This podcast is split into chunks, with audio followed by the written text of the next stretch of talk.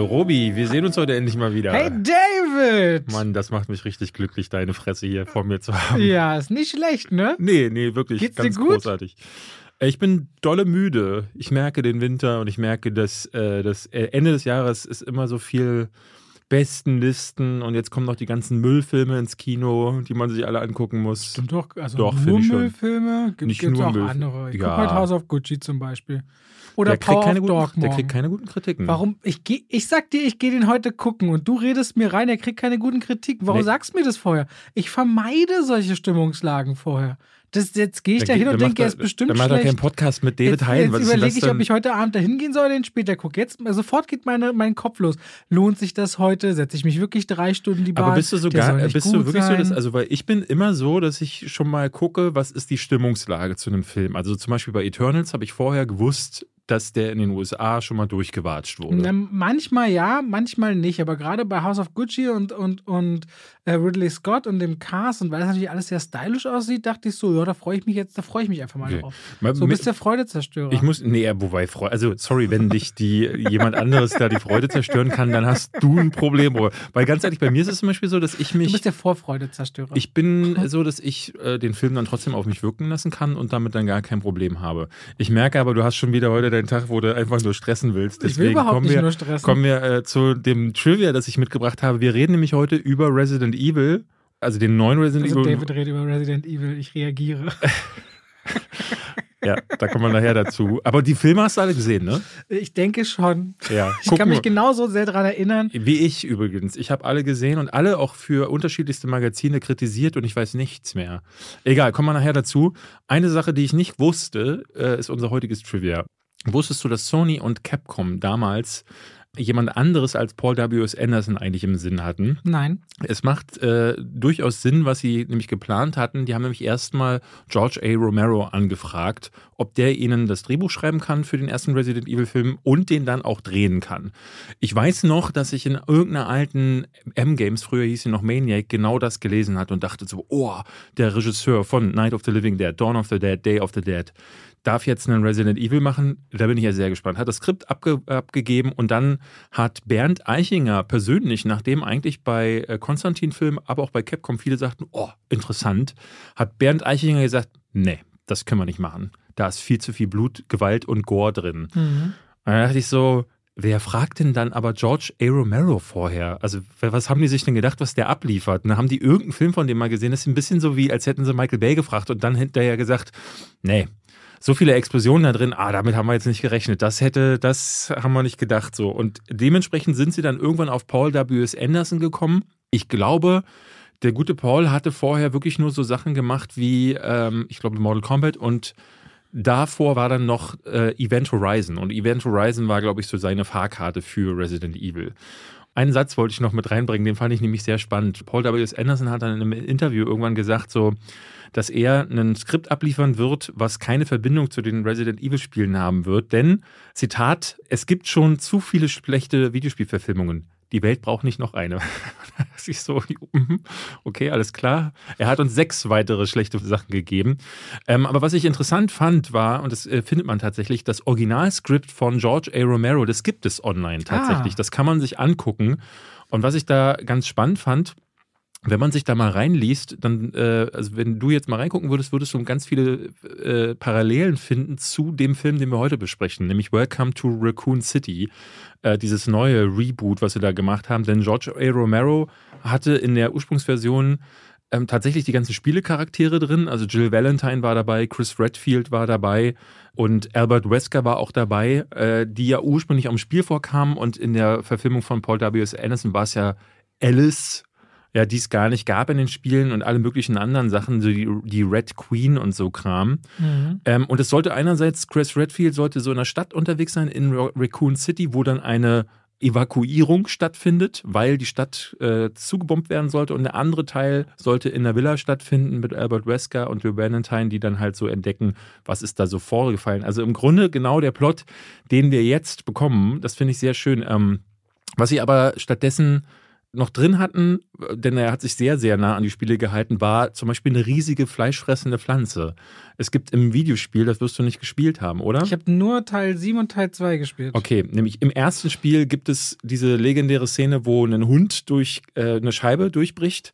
Dann, wo ein Zombie, die gibt es auch im neuen Film, sich so nach hinten umdreht, weil er an so einer Leiche rumfrisst. Und die erste Szene ist, wie so Hunde durchs hohe Gras preschen und das erste Team, dieses, äh, ich glaube, das Special Force, dieses Stars A-Team zerfrisst.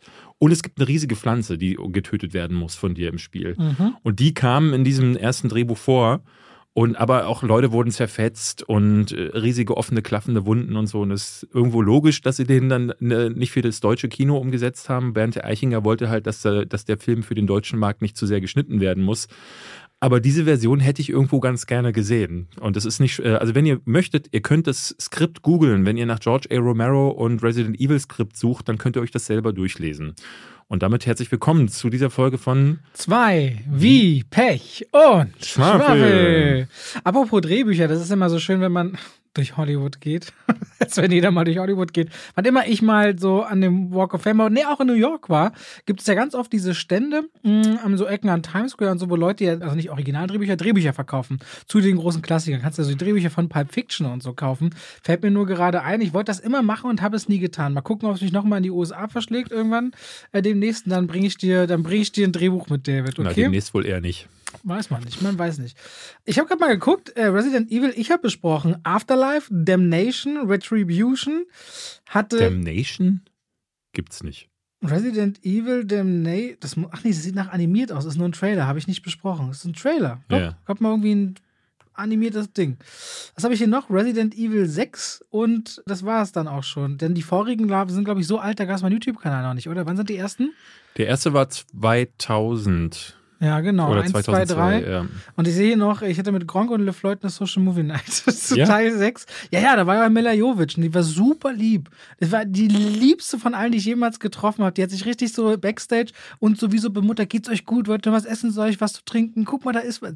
Ey, ich habe niemand Lieberen getroffen. Und sie hat uns noch erzählt, wie sie mit Paul W.S. Anderson sich kennengelernt haben in Berlin, rund um den Valentinstag. Und dass sie Berlin so lieben. Und deswegen ist es immer ein Ausflug wert und dass es eine ihrer Lieblingsstädte überhaupt ist. Ey, ich habe nie einen äh, lieberen Hollywood-Star getroffen, muss ich eine Lanze brechen, als Mila Jovovich.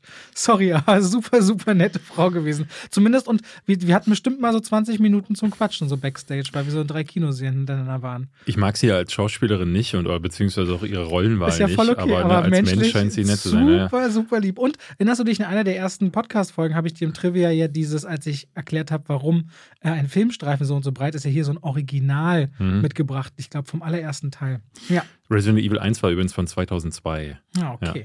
Ich habe viel Feedback letzte Woche bekommen oder über die letzten Wochen eigentlich. Ich denke, Mhm. du auch. Ähm, ist interessant, dass immer wieder Nachrichten neuerdings kommen. Natürlich bezogen auf die Filme. Äh, das finde ich sehr spannend, dass da immer wieder Leute sagen, ey, ich habe jetzt ein, uns schrieb einer, er, er hätte sich mit jemandem unterhalten, das hast du mir, glaube ich, weitergeleitet, der die Herr der Ringe-Filme gesehen hat. Ja. Er hätte mit einem Kollegen oder einer Kollegin gesprochen, hat die Herr der Ringe-Filme endlich nachgeholt und er so, yay, cool. Und dann sagte sie im Nebensatz, eher auf dem Handy. Da dachte ich so, wow. Also er schrieb dann auch, ähm, das tat ihm richtig leid, das zu hören. Ich habe auf Instagram auch direkt äh, geschrieben, ob man dann die Freundschaft kündigen muss. Und Ich glaube, 87 Prozent der Leute haben Ja gesagt. Aber Ja. dann kamen die ganzen Confession-Nachrichten bei mir, wo Leute dann mir geschrieben haben, ich habe nie E.T. gesehen, ich habe nie Harry Potter gesehen. Das ist ja nicht Ich habe schlimm. nie dieses und jenes gesehen. Das ist ja nicht und haben schlimm. so ganz viele äh, geschrieben und ja, entschuldige, ich wollte dich auch nicht unterbrechen. Es gibt auch einige große Klassiker, die ich tatsächlich auf dem Flug, äh, Flugzeugscreen gesehen habe. Ne? Also, wenn ich, ähm, ich glaube, der letzte große Interkontinentalflug, den ich hatte, ja, aber in deiner ersten Stunden. Klasse mit diesen Riesenbildschirmen Nein, nein, so geht das ja, ja. erste Klasse kann ich mir doch gar nicht leisten. Ähm, und bin dann, äh, hab, glaube ich, äh, Once Upon a Time in America gesehen. Also es war einmal in Amerika. Wirklich? Na, weil ich dachte halt so, okay, also wenn ich den jetzt gucke, sind schon mal vier Stunden weg. Aber wie krass die Maske Flieg- von Robert Flug. De Niro ist, finde ich. In dem Film denke ich jedes Mal, das ist interessant, wie sie ihn auf alt gemacht haben. Und er sieht ja wirklich so ähnlich aus heute. Ja, ja, und ja, vor allen Dingen, ähm, wenn man überlegt, so dass er jetzt in die, die Irishman haben sie es ja wieder rückgängig machen müssen und da Mhm. haben sie es nicht so richtig hinbekommen. Ähm, nee, und ich, es gibt so ein paar Klassiker, die ich dann auf so einem Ding gesehen habe, wobei ich versuche, das nicht unbedingt äh, so einen Film, den ich noch nicht gese- gesehen habe, auf so einem Miniaturscreen nachzuholen. Nee, was ich aber eigentlich sagen wollte, war, dass viele Leute uns schreiben, dass sie durch uns ihre Filmleidenschaft zurückgeholt Und das wird tatsächlich, kann ich dir bestätigen, das wird immer mehr. Also das wird von Woche ja. zu Woche mehr, dass Leute das sagen, so habe ich jetzt entdeckt. Ich hatte auch einen, der schrieb mir, oh, ich habe euren Podcast jetzt entdeckt und fange an zu hören. Fünf Tage später, so, ich bin fertig. Ja. Ein richtig irre, der jeden Tag so zehn Stunden oder so gehört haben muss. Und das geht auch jedes Mal runter. Also immer so die Zeit, Donnerstag kommt für gewöhnlich die Episode raus und Donnerstag bis Sonntag ist so eine richtige Lobhudelei. Ne? Da kannst, kann ich mich einloggen auf Instagram bei den privaten Nachrichten und mich Bauchpinseln lassen oder uns, äh, dass die Leute das total toll finden. Also diese, dieser Lob und Support ist richtig toll. Das ist äh, richtig große Filmliebe und auch immer wieder ganz viel Input nochmal. Oder wenn wir uns manchmal, das finde ich auch ganz schön, so unsicher sind, äh, sagen, war das da oder war das so? Dann gibt es ganz viele Nachrichten, die sagen, nochmal Bezug darauf nehmt und ja. Äh, richtig viel Engagement. Viele sind da selber dabei, wollen dann, ich, ich habe immer das Gefühl, jeder würde gerne hier mit sitzen und mitdiskutieren. Ähm, wir haben für nächste Woche wahrscheinlich, können wir schon mal ankündigen, einen Gast. Wir Der Robert De Niro, von dem ich gerade gesprochen genau, habe? Genau, Robert De Niro ist dabei und wir werden den Sebastian von Filmstarts, den haben wir nämlich gefragt, äh, den würden wir gerne mit dabei haben, ein bisschen quatschen. Das hat diese Woche nicht geklappt, aber vielleicht kriegen wir es in einer der nächsten Wochen hin. Aber ähm, ich finde das wirklich schön, dass Leute, ähm, weil das ist für mich das größte Lob, wenn Leute sagen so, ey, ich habe wegen euch Bock auf Film, besser geht's ja gar nicht. So, die müssen gar nicht darüber reden, wie gut wir sind, sondern vielmehr äh, finde ich schöner, wenn sie sagen, so da ist bei Ihnen selber irgendwie ein Funke angesprungen. Das ist ja auch so schön, wenn du deinen YouTube-Kanal, den du ja so ausweitest mit Kritiken, wirst du das, glaube ich, auch dann mehr feststellen, so im Laufe der Monate und Jahre. Oder auch wie du hier im Podcast The Last Black Man in San Francisco, den ich immer noch nicht gesehen habe, vorgestellt hast, wenn du eben, obwohl du bedienst eher so größere Filme auf deinem Kanal schon. Wenn du irgendwann mal so das Experiment wagen solltest, das, ich mache das ja immer, alles besprechen, was ich gesehen habe, mehr oder weniger, mhm. was immer dazu führt, dass der Algorithmus gefühlt ein bisschen misshandelt wird und deswegen bei mir nicht so viel immer an neuen Abonnenten kommt. Aber ich will gern diese Range abdichten, weil auch immer, wenn Leute sagen, ja, du machst ja nur das und das, ich so, nee, du guckst nur nicht den anderen Kram, den ich mache. Ja. Und da kommen ganz viele Leute, die sagen, ey, hätte ich nie entdeckt ohne das, hätte ich nie entdeckt ohne das. Ich glaube aber. Und das also, ist eigentlich, ist immer schlecht für den Algorithmus, aber irgendwie gut für meine Seele, auch so über diese kleinen Filme zu reden. Ich hatte da die Tage drüber nachgedacht, so, ähm, weil ich glaube, dass äh, da möchte ich dir widersprechen. Also, weil ich mache das zum Beispiel so, dass ich, äh, du hast recht, ich mache äh, eigentlich so die Filme, die, die großen, von denen ich glaube, dass sie auch Leute interessieren könnten. Aber ich ähm, mische die, die kleinen Filme in die, ich habe ja so ein Format, das genau, nennt sich Just Watch. Da mische ich die kleinen Filme mit rein. Da habe ich jetzt auch Last Black Man. Letzten Monat habe ich, also Stillwater hatte ich da drin, French Dispatch hatte ich da drin, Titan hatte ich da drin genannt ähm, weil ich glaube, und das merke ich, du packst dann einen großen Film aufs Thumbnail vorne drauf und kannst ihnen das so andere. Du machst so eine kleine Betrüger mit so unterjubeln. Du ziehst sie rein äh, nee, und, und, dann gibt es doch nur Salat. Und es funktioniert, aber es funktioniert. Also du merkst, es funktioniert und dann sind dann halt eben doch 100.000 Leute, die jetzt im Fall von, ich hatte jetzt Kevin allein zu Hause vorne drauf und der Titel war relativ extrem, so mit dieser Film macht euch Weihnachten kaputt und diesen 120.000 Leute, die das jetzt gesehen haben, habe ich dann Last Black Man in San Francisco einfach so mit untergeschoben. Und ich glaube ehrlich gesagt, wenn du jetzt zum Beispiel sagen würdest, so ich lasse jetzt Trailer weg oder ich lasse jetzt so die ganz kleinen Filme weg und mache dann aber mehr große, dass Leute nicht so sehr in ihrer Abo-Box geflutet werden, dann häufiger auf deine großen Videos klicken. Ja. Und wenn du ihnen dann eins reinwirkst mit so einem Format, wo du sagst so, ach übrigens, hier ist noch das schönste Mädchen der Welt irgendwie auf Platz drei von vier Filmen, die ich vorstelle, dann glaube ich, dann quält das, das auch deinen recht. Algorithmus auch nicht glaub, so sehr. Ich glaube, meine zehn Jahre auf dieser Plattform haben mich so so, so behäbig gemacht, dass ich mich schwer tue, mich zu verändern. Nee, das stimmt nicht. Du hast wahrscheinlich vollkommen recht. Ja, ich hatte, ich Und wollte mit dir. sage ich nö. Ich wollte off Mikro mal mit dir darüber reden, sowas. Aber ich meine, am Ende des Tages musst du das ja selber äh, äh, entscheiden. Bei mir ist es ja jetzt auch nicht so gewesen, dass es eine Entscheidung gewesen ist, wo ich sagte, so klickmäßig muss es so und so laufen, weil das habe ich ja gar nicht kommen sehen. Nee, und ich finde, YouTube ist immer so, ist so die, das, mit dem ich angefangen habe und ich bin auch super dankbar. Ich mag diese Plattform und ich mag auch dieses, so die Trailer und so. Irgendwie, ich, also ich weiß auch nicht, ich bin, ich bin gar nicht mal ein Gefangener. Ich habe da so einen Rhythmus für mich entwickelt, den ich irgendwie so gerne in meinem Leben mag. Und dann gibt es aber auch noch den Podcast, wo wir super viel den Leuten auf einmal was zeigen können. Und ich glaube, wo man auch merkt, dass viele Leute daran echt partizipieren. Und ja, also irgendwie. Ich, du hast recht. Kennst du manchmal Situationen im Leben, wo du weißt, der andere hat recht? Wahrscheinlich, wenn ich dich mit vegan sein voll quatsche und man sagt sich selbst so, ja, nee, trotzdem nicht.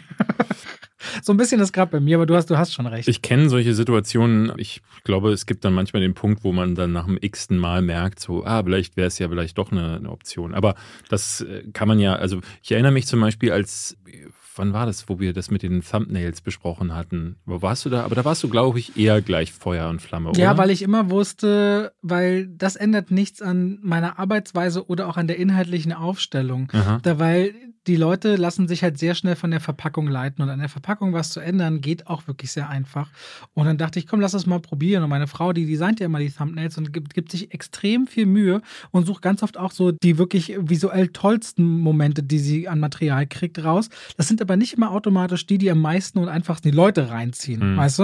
Also es ist nicht immer unbedingt die Großaufnahme von, weiß nicht, Robert Pattinson als Batman, sondern dann eher so ein Gesamtbild, was gut aussieht. Das kann man aber auf der Größe von einem Handy dann oft gar nicht so schnell sehen, dass die Leute einfach so äh, drüber gehen. Aber wenn dein Gesicht drauf ist, können Leute sofort zuordnen, ah, dieses Video gehört dazu und deswegen gucke ich es mir dann vielleicht an oder eben nicht. Aber deswegen haben wir nur die Kritiken dieses Gesicht drauf und nicht die Trailer. Ich muss ja sagen, dass die, dieser Podcast und um mal wieder zurückzukommen hierher, Ja. ist das perfekte Mittel, um, ne, weil auf YouTube kann ich nicht alles bedienen, möchte ich auch gar nicht, habe ich nicht die Zeit für. Aber hier können wir das eben und das finde ich wirklich, ähm, dadurch ist das eine sehr, sehr befriedigende Nummer für auch mich geworden, weil ich gemerkt habe, so, äh, ich freue mich jede Woche darauf, Filme vorzubereiten, Filme auch extra zu gucken, Filme mitzubringen, auch weil das Feedback eben so ist. So, oh ja, habe ich auch geguckt, habe ich nicht gewusst. Heute haben wir zum Beispiel einen, ähm, den wir euch beide empfehlen wollen. Wir haben letzte Woche schon angesprochen, nämlich Pick. Du hast schon eine Kritik zu gemacht, ich, Ja. ich bei mir noch nicht, deswegen lass uns drüber reden. Wir reden über, was, also, wir, wir sind übrigens bei, was hast du zuletzt gesehen? Ja. Ich habe noch äh, Arcane geguckt und du jetzt ja auch. Arcane habe ich gestern zu Ende geguckt, heute die Kritik gedreht. Ich habe noch einen Junge namens Weihnacht gesehen und Respect. Ich Mhm. mach- Ich mache das wieder schnell in meiner Nebenabwartung. Und etwas größer werden wir wahrscheinlich über Resident Evil Welcome to Raccoon City reden, um dann noch etwas thematisch umzuleiten. Eine Sache, die mir gerade bloß noch kurz einfiel, ist, und jetzt habe ich es schon wieder vergessen, ach so, dass die Leute ganz oft bei dem Feedback, wollte ich bloß noch sagen, sagen, dass sie das mögen, wir über Filme und Serien reden, aber dass sich das vor allem mit so einem Buddy-Faktor mischt. Dass es nicht sehr, äh, äh, sehr nerdig daherkommt, sondern immer auch irgendwie das Zwischenmenschliche nicht zu kurz kommt. Und das, ehrlich gesagt, macht mich äh, richtig froh, weil ich glaube, über Filme und Serien nur so ganz trocken reden, das, das ist, glaube ich, gar nicht so schwer. Mhm. Dabei so eine gewisse Stimmung heraufzuerzeugen, dass die Leute sagen, hey, ich fühle mich informiert und unterhalten. Das ist mein größtes Kompliment so ziemlich, was Ja. äh, das angeht.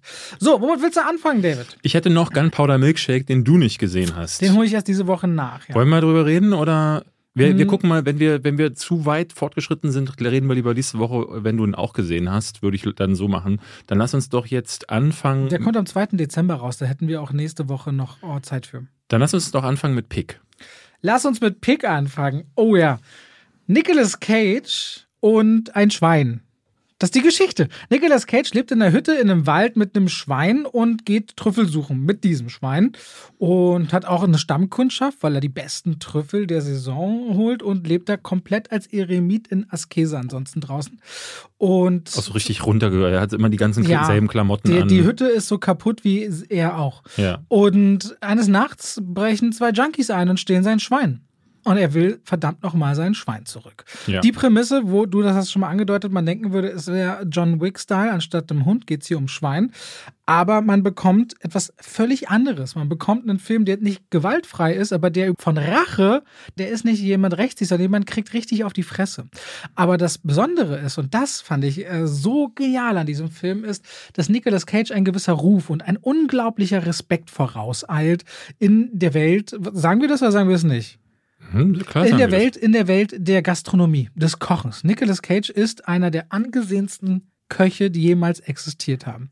Und sobald er In dem Film. in dem Film, in dem Film. Sobald er dann zurückgeht, das erste Mal nach Jahren nach Portland, die Stadt, von der er der er mal den Rücken zugekehrt hat, kann er im Grunde kein Sternerestaurant betreten, ohne dass man ihn hofiert, obwohl er einfach aussieht wie jemand, der völlig runtergekommen, fix und fertig ist, nachdem er ein paar Mal auf die Fresse bekommen hat, auch die ganze Zeit blutet und verwundet ist.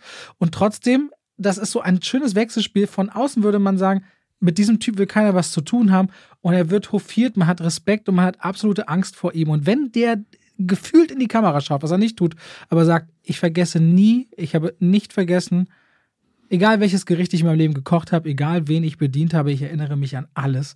Dann finde ich das so eindrucksvoll. Ich habe immer gesagt, wenn ich nicht Filmkritiker wäre, wäre ich Trüffelsammler geworden. Ich weiß nicht warum. Ich liebe den Wald, ich liebe Tiere, ich liebe Pilze sammeln. Wer mir auf Instagram folgt, weiß, ich gehe jedes Jahr sechs bis zehn Mal los und sammle Pilze.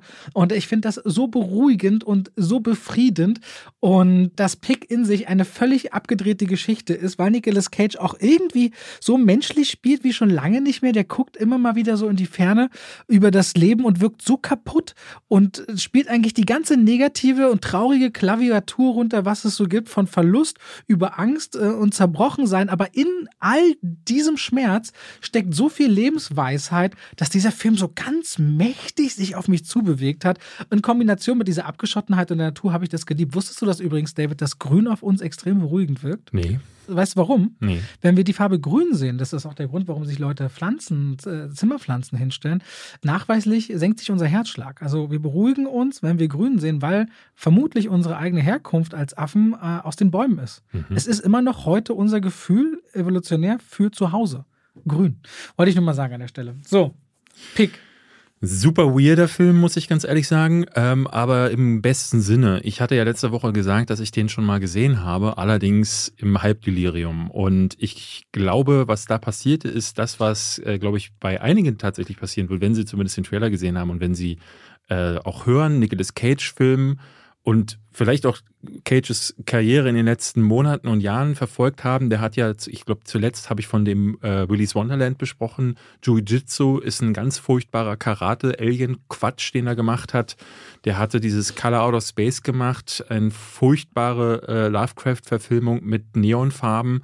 Und Mandy, der, der die Leute, glaube ich, äh, in der Mitte gespalten hat, und zwar im wahrsten Sinne des Wortes. Man erwartet einfach, wenn man in Pick reingeht, jetzt ist das hier äh, John Wick in Scheiße mit einem Schwein halt einfach. Und dann ist er das nicht.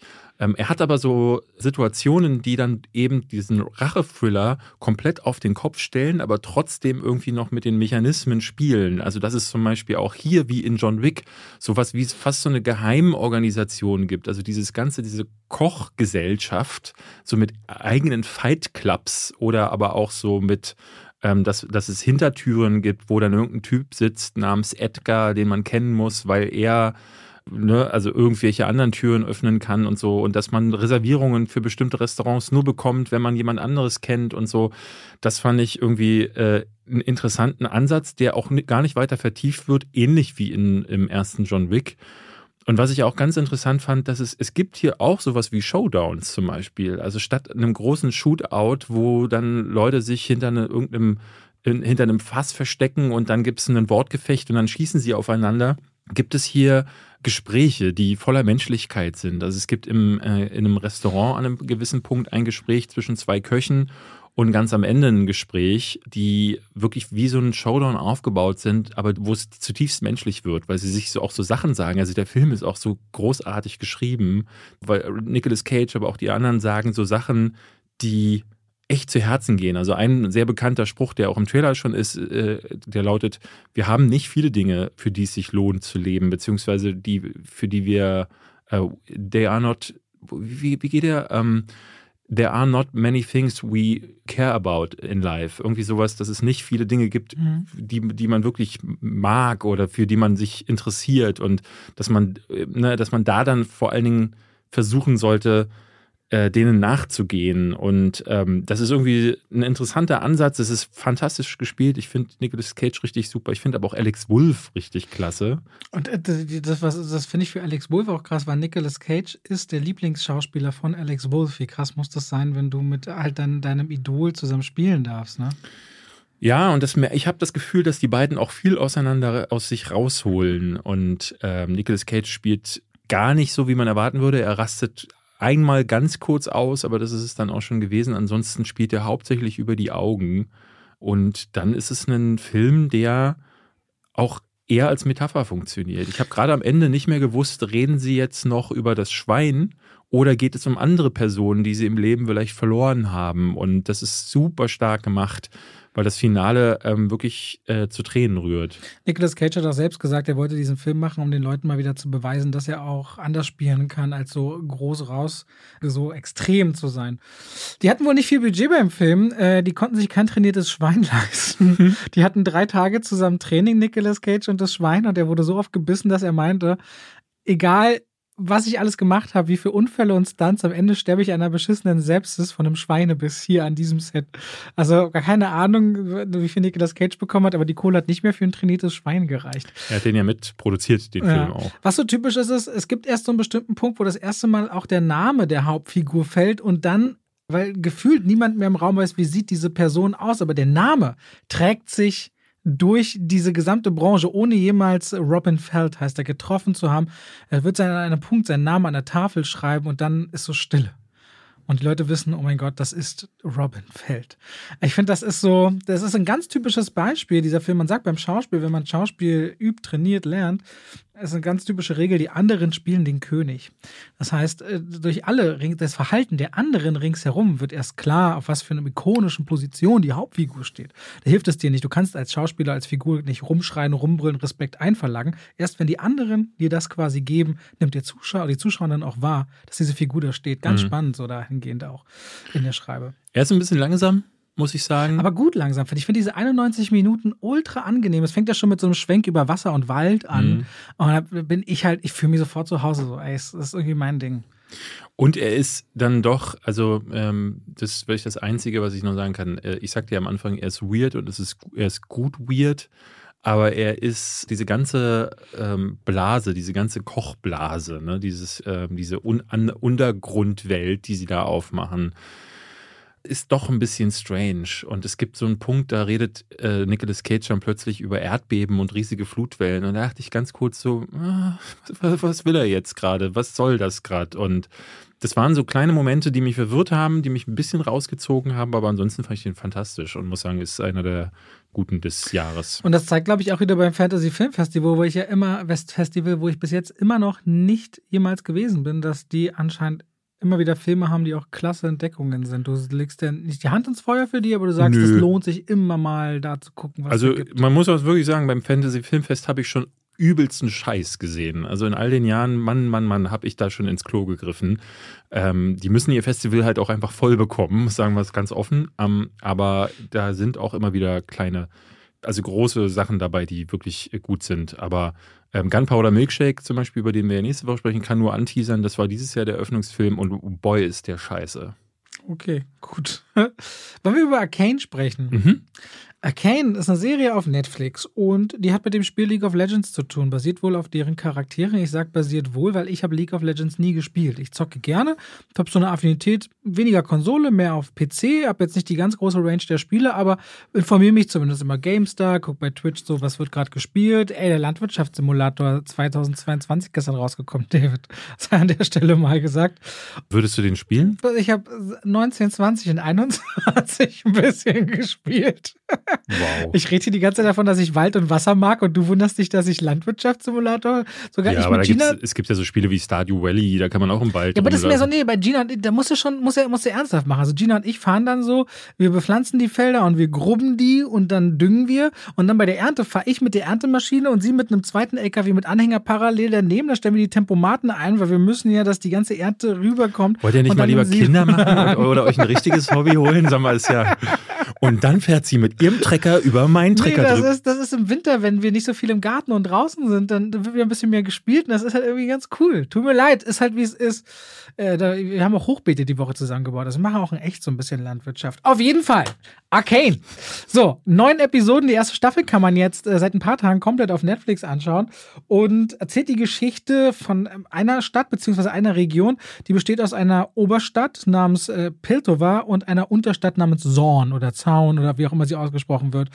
Und äh, während in der einen Magie gerade dabei ist, entdeckt oder nutzbar gemacht zu werden und die Welt der Reichen und der Gebildeten und der Politischen zu verändern, wird in dieser Unterstadt äh, eine Art Gift äh, geht umher, was aus Menschen oder den Wesen, die dort lebt, Monster machen kann. Und wir verfolgen dabei die Geschichte von Vi und von Powder, zwei Schwestern und dann die noch von Erfindern und einer rechtschaffenden Gesetzeshüterin über eine längere Zeitperiode und äh, auf eine sehr brutale Art und Weise. Ab 16 Jahren, sagt Netflix, ist die Serie empfohlen. Und das ist eine gigantisch ab der dritten Episode aus meiner Sicht starke Serie. Ein Look, der ist gar nicht mal in seiner Detailverliebtheit so fein jetzt wie Pixar oder irgendwas in die Richtung, aber eine, also ich habe halt in der Review gesagt, die Serie hat einfach einen richtigen Sack voll Eier. Die hat einfach äh, einen tollen Look, eine unglaubliche Farbpalette, eine klasse Musik, das fängt beim Theme von Imagine Dragons an, bis hin zu, zu Kampfsequenzen, die so geil mit den Kameraeinstellungen geschnitten sind und wuchtig sind und dann so ikonische Bilder kreiert die Serie Serie immer wieder, dass ich Gänsehaut bekommen habe, weil jede wichtige Figur bekommt ihre Geschichte, bekommt ihre Vielschichtigkeit. Nichts ist klar böse oder klar gut. Und dabei Themen wie Geschwisterliebe, Hingabe, politische Verantwortung, die Leidenschaft von Wissenschaft, da werden so viele Themen aufgemacht in zwei Welten, die so unterschiedlich ja kaum sein könnten und sich dennoch die Wut, aber auch das Verlangen, der Neid und die Hingabe immer wieder so kreuzen, dass ich als jemand, der League of Legends nie gespielt hat, weil es als sehr toxisches Spiel gilt und ich niemals reinkommen würde, bei all diesen Figuren, ich dachte, werde ich das verstehen und es ist völlig egal, ob ich League of Legends gespielt habe. Es ist eine klasse Serie und ich kann nur hoffen, dass wenn man League of Legends kennt, man sogar noch mehr davon mitnehmen kann. Jetzt möchte ich gerne mal mit dir zusammen League of Legends oh, spielen. Oh nee, ey, aber ich bin dann so Bottomline, glaube ich. Ich habe nur so ein bisschen, Dota habe ich nie gespielt. Das einzige Mal, dass ich, wie heißen diese Spiele wie Dota, League of Legends MOBAs. und MOBAs? Ähm, ich habe nur das von Blizzard kurz mal am Anfang mitgespielt. Wie hieß Heart das? Heroes of the Storm. Heroes of the Storm. Das habe ich kurz gespielt. Heroes of the Storm. Ja. Ich verwechsel es immer mit Heart of the Swarm. Das war. Das Hearthstone verwechselst du vielleicht. Nee, nee, Heart of the Swarm war das äh, erste Add-on von StarCraft 2. Ah.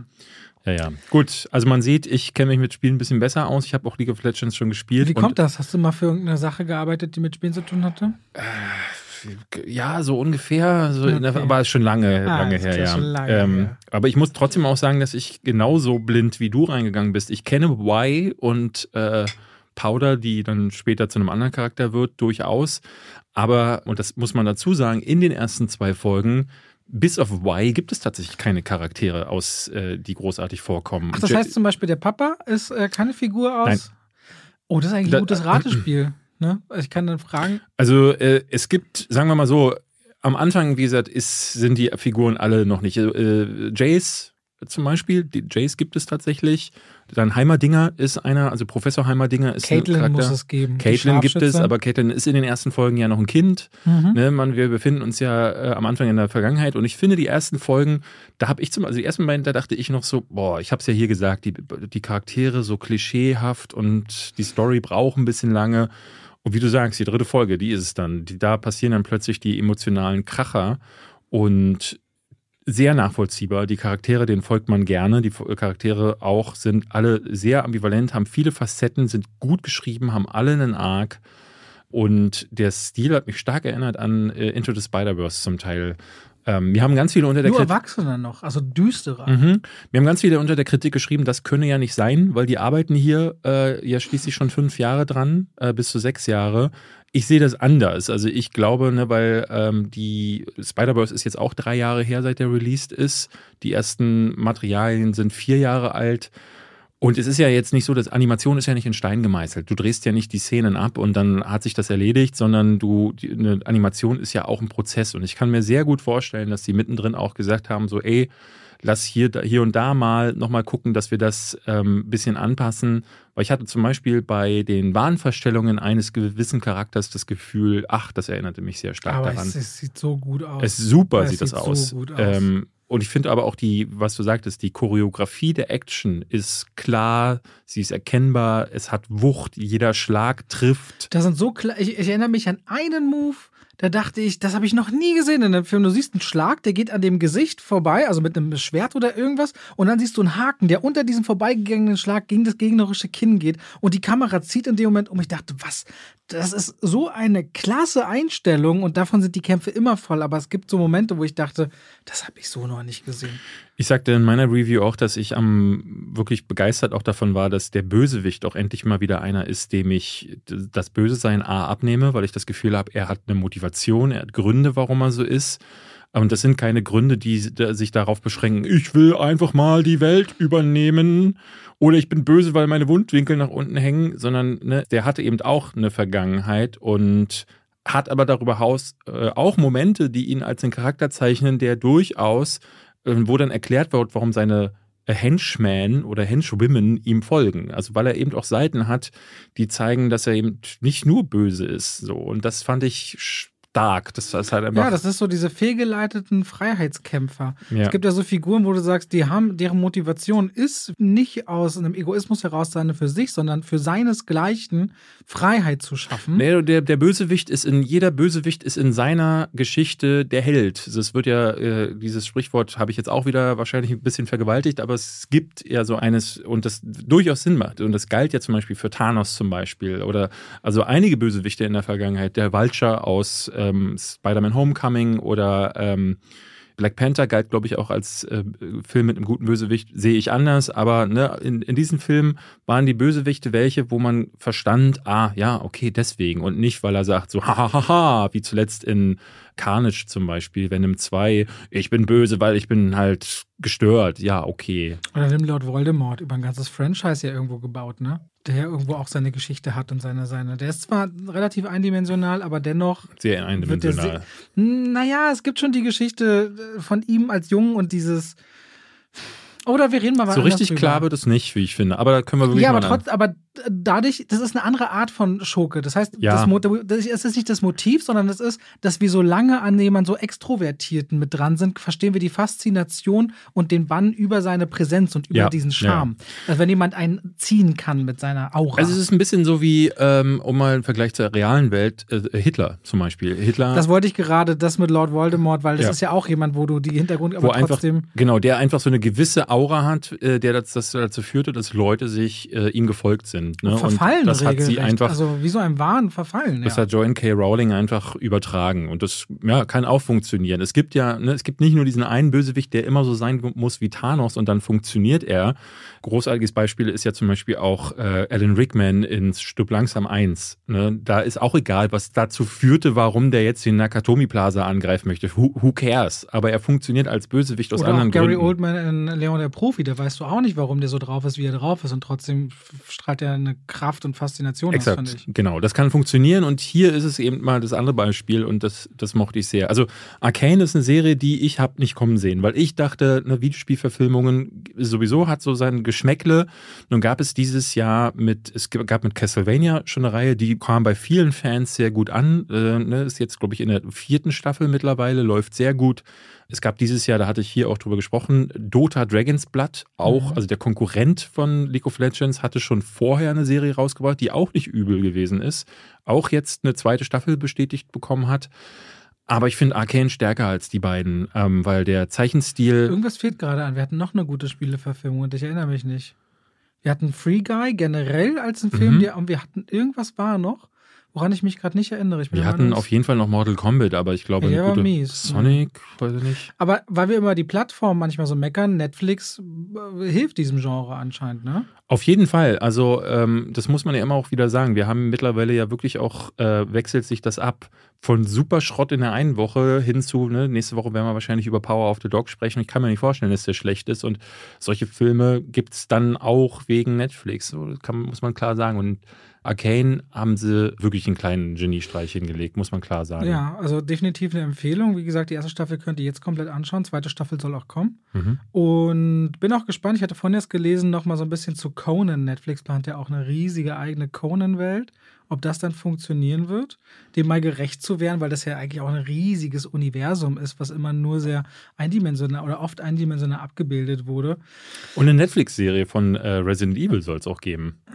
Ja, die ist aber auch die angekündigt ist, worden. Ist die aber real oder ist die. Die ist real, das soll eine Realserie werden. Okay. Ja. Es gab ja diese, ich glaube, Resident Evil, boah, wie hieß denn der, den ich, den habe ich vor ein paar Wochen mal hier besprochen, der so ein CGI-Filmchen, die gibt es ja da ja, auch alle ja. paar, paar Monate mal. Aber nee, es soll noch eine Realfilmserie kommen. Würde ich aber sagen, kommen wir gleich zum. Erzähl uns mal noch was zu. Ich mach noch ganz kurz äh, ein Junge namens Weihnacht. Worum könnte es gehen, David? Ich glaube, es geht um einen Jungen, der äh, heißt Weihnacht. Der heißt äh, Nikolas Weihnacht. Krass. ist aber ist ein äh, britischer Film, ne? Hm, weiß ich nicht. Lebt mit seinem Papa in einer, was soll ich sagen, weiß ich nicht. Lebt aber kein Deutscher. Nein, nein, nein. Weil es klingt nein, wie ein nein, deutscher nein, Film. Nein. Der lebt mit seinem Papa in einer Hütte, in einem Königreich. Und dieses Königreich, das ist relativ hoffnungslos. Das, das, du merkst so, es neigt sich, es ist eine sehr trübe Stimmung einfach. Und der König bittet mutige Abenteurer, die sich trauen, Richtung Norden zu gehen und die Welt zu erkunden, um mit Hoffnung wiederzukehren. Weil es gibt so Legenden um Feen, um besondere Wesen, aber das sind mehr so Sagen, ob das wirklich existiert. Der wäre, würde reich belohnt. Und Nikolas und sein Papa leben unter den widrigsten Umständen in so einer ganz kaputten und schrägen Hütte im Wald und jagen so, um irgendwie über die Runden zu kommen. Und der Papa beschließt aufzubrechen und sein Sohn sagt aber, ich will da hinterher. Und wird eben all diesen Wundern und Sagen begegnen und tatsächlich mit Hoffnung vielleicht auch zurückkehren. Das Ganze eingehüllt in eine Rahmengeschichte mit Maggie Smith, die eigentlich in der Jetztzeit ganz normal ihren Nichten und Neffen diese Weihnachtsgeschichte erzählt. Und es geht im Grunde im Ansatz darum, dass der Weihnachtsmann ja nicht immer schon ein dicker alter Mann mit weißem Bart war, sondern wie war der mal als Kind und wie wurde der der Weihnachtsmann. Und das ist eigentlich eine sehr süße Familiengeschichte Mhm. geworden. Ich fand den sehr niedlich punktuell, der war auch ein bisschen traurig, also ist jetzt nicht für die ganz Kleinen. Ich könnte mir vorstellen, dass da schon der ein oder andere dann Tränen ausbrechen könnte und diese ganz süße Rahmenhandlung, ich habe den gerne geguckt. Also das, was ich gesagt habe, ist, der schafft es, mich in eine Weihnachtsstimmung zu versetzen und ich finde, da bin ich froh über jeden Weihnachtsfilm, der dieses Portfolio von Filme, die ich zu Weihnachten gerne schaue, erweitere. Ein Junge namens Weihnacht kann man also gerne schauen, weil es gerade auch so ein Genre ist, da meine ich zu David, da sollten wir vielleicht im Dezember mal rüber reden, unsere Lieblingsweihnachtsfilme. Ja, unbedingt. Weil die Leute da, du sagst mit so einer Ironie, als hättest du keine Lieblingsweihnachtsfilme. Nee, doch, doch. Ich habe Ah, gerade, okay. du hattest gerade gesagt. Portfolio erweitern und ich musste instant an Klaus denken, auch ein Mhm. Netflix-Film, der vor ein paar Jahren kam und dachte so, da müssten wir eigentlich mal eine Top 5 am Ende machen. Aber Dann wir können ja natürlich auch mal. Ich will- glaube, das- glaube, eine eigene Folge, glaube Ja. ich, machen, weil die Leute fragen auf meinem Kanal auch jedes Jahr nach den, also gerade wo du jetzt ja mehr Videos machst, und du solltest es noch nicht gemacht haben, deine Lieblingsweihnachtsfilme, das finden die Leute jedes Jahr, ist das ein Video, das wird wieder geklickt und wieder aufgerufen. Das Habe ich, ehrlich- also ich bin da ganz ehrlich, habe ich keine Lust zu, Okay. ein Video zu, zu machen, aber gerne hier in Podcast-Form, weil da können wir ein bisschen, da werde ich dann durch dich noch ein bisschen inspiriert. Aber wenn ich nur da sehe und so, ja, einmal stirb langsam, dann lief rappen. Guckst du nicht tatsächlich Liebe auch gerne jedes Jahr? Nee, gar nicht. Also ich habe tatsächlich nur. Liebe braucht keine Ferien. Ich habe früher nur einen einzigen Film jedes Jahr zu Kevin Weihnachten geguckt. Nee, äh, ist das Leben nicht schön. ist das Leben nicht schön. Ich verwechsel das immer mit dem Roberto Bernini aus Das, Film.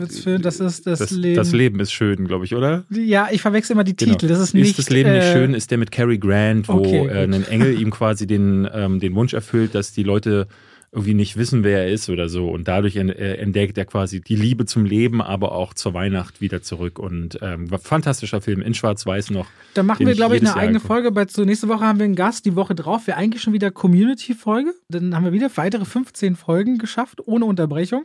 Und dann vielleicht schon bald mal Weihnachtsausblick. Und wir müssen auch mal gucken, ob wir zwischen Weihnachten und Silvester mal eine Woche frei machen. David? so Ende Dezember, da vielleicht eine Woche frei. Ich würde auch sagen, ja, ich werd, weil ich wollte eigentlich auch mal äh, Wegfahren ja, Weihnachten? So. ich frage mal sanft an. Schauen wir mal. Auf jeden Fall das und äh, diese Woche startet noch Respect. Biopic über Aretha Franklin. Die hat, glaube ich, 25 Grammys oder so gewonnen. Sie ist die Queen of Soul. Sie ist eine Legende. Nicht nur in den USA und eine mit Jennifer Hudson. Und Aretha Franklin hat Jennifer Hudson erbeten, dass sie sie spielt. Schon 2007 haben die das erste Mal darüber geredet. Ich will es wirklich kurz halten. Es ist wirklich, es ist okay. Es ist mit Forrest Whitaker als ihrem Vater. Es ist die Geschichte einer Frau, die ja übel mitgespielt wird, die ihre eigene Stärke entdeckt, die für viele ein Vorbild geworden ist, die aber auch zwischen Alkohol, Exzesse und Gewalt und Misshandlungen alles mögliche Üble erlebt hat. Aretha Franklin hat die Geschichte dieses Films selbst noch mitentwickelt. Ich glaube 2000, wann ist sie gestorben? 18? Irgendwie sowas. Knows? Ähm, also wer musikalische Biopics mag, dann ist Respect was für euch. Klasse Musik, aber sehr nischiges Thema in Deutschland. Biopics generell und dann nochmal so Figuren wie Aretha Franklin, die mehr noch in den USA und so große Ikonen sind, hierzulande eine gewisse Beliebtheit haben, aber nicht so ganz weit oben mitschwimmen, ehrlicherweise. Äh, ja, ist ein okayes Biopic aus meiner Sicht. Ist jetzt nicht besonders herausgestochen und hat vor allem schnell bei mir so dieses Gefühl verloren von, was habe ich da eigentlich gesehen? Ja, also sollte man schon wirklich Lust drauf haben. Hat man auch nicht so viel gehört. Ne? Der ist jetzt seit einem Jahr, glaube ich, Thema in den USA. Und äh, man hörte immer mal wieder, dass die Darstellerleistungen ganz okay seien, aber vom Film selbst ist nicht viel übrig geblieben. Jennifer Hudson und, und Forrest Whitaker spielen, das finde ich irgendwie bemerkenswert, schon das dritte Mal Vater und Tochter in diesem Film. Ach. Das ist schon selten, okay. dass man so eine Konstellation hat. Aha, okay, alles klar. Ja. Ähm, jetzt würde mir nicht ein weiterer Film einfallen. Ich könnte es jetzt nochmal direkt für dich nachschlagen, wenn du es nee, möchtest, aber ich habe es mir jetzt nicht notiert. Komm, wir widmen uns unserem neuen Lieblingsthema Resident Evil Welcome to Raccoon City, ein Film, wo wir beide aus der Pressevorführung rausgegangen sind. Und äh, wir haben das ja hier schon mehrfach gesagt, es stehen dann immer so nette Damen oder auch Herren, die dann fragen, na, wie war es denn? Und ich weiß nicht mehr, was du gesagt hast. Ich sagte beschämend schlecht. Und du hast, glaube ich, auch irgendwas in der Richtung gesagt. Und dann meinten sie, ach komm, sag doch mal was Positives. Und da hast du was sehr Schönes gesagt, wie ich meinte, ja, dann müsst ihr einen guten Film zeigen. Das ist der Deal. Und ich dachte so, ja, genau, was ist das für eine Frage? So, natürlich, wenn ihr einen guten Film zeigt, dann sage ich auch was Positives. Aber das schmunzeln. war harter Schmutz. Ich habe gesagt, richtig viel Müll. Ja. das habe ich gesagt. Ja, das tut mir auch leid. Ne? Man kommt raus und dann, äh, wir werden immer. Man ist noch so aufgeladen dann auch. Man wird ne? ziemlich äh, früh abgefangen auch. Und du merkst auch so, wenn sie dann immer so, gerade wenn die Pressevorführungen mal voll sind, dann können sie nicht alle befragen und picken sich dann ihre Leute raus. Du merkst schon, sie wollen so ein bisschen wissen, äh, wie wir das dann finden. Und es macht ja keinem Spaß, jemandem zu sagen, das ist jetzt nichts. Und ich kenne auch auf Studioseite, wie das ist, wenn die Studios fragen, und was sagt die Presse? So, und dann kommen eben diese Leute weiter und geben dann weiter so, mm, oder Daumen hoch, Daumen runter.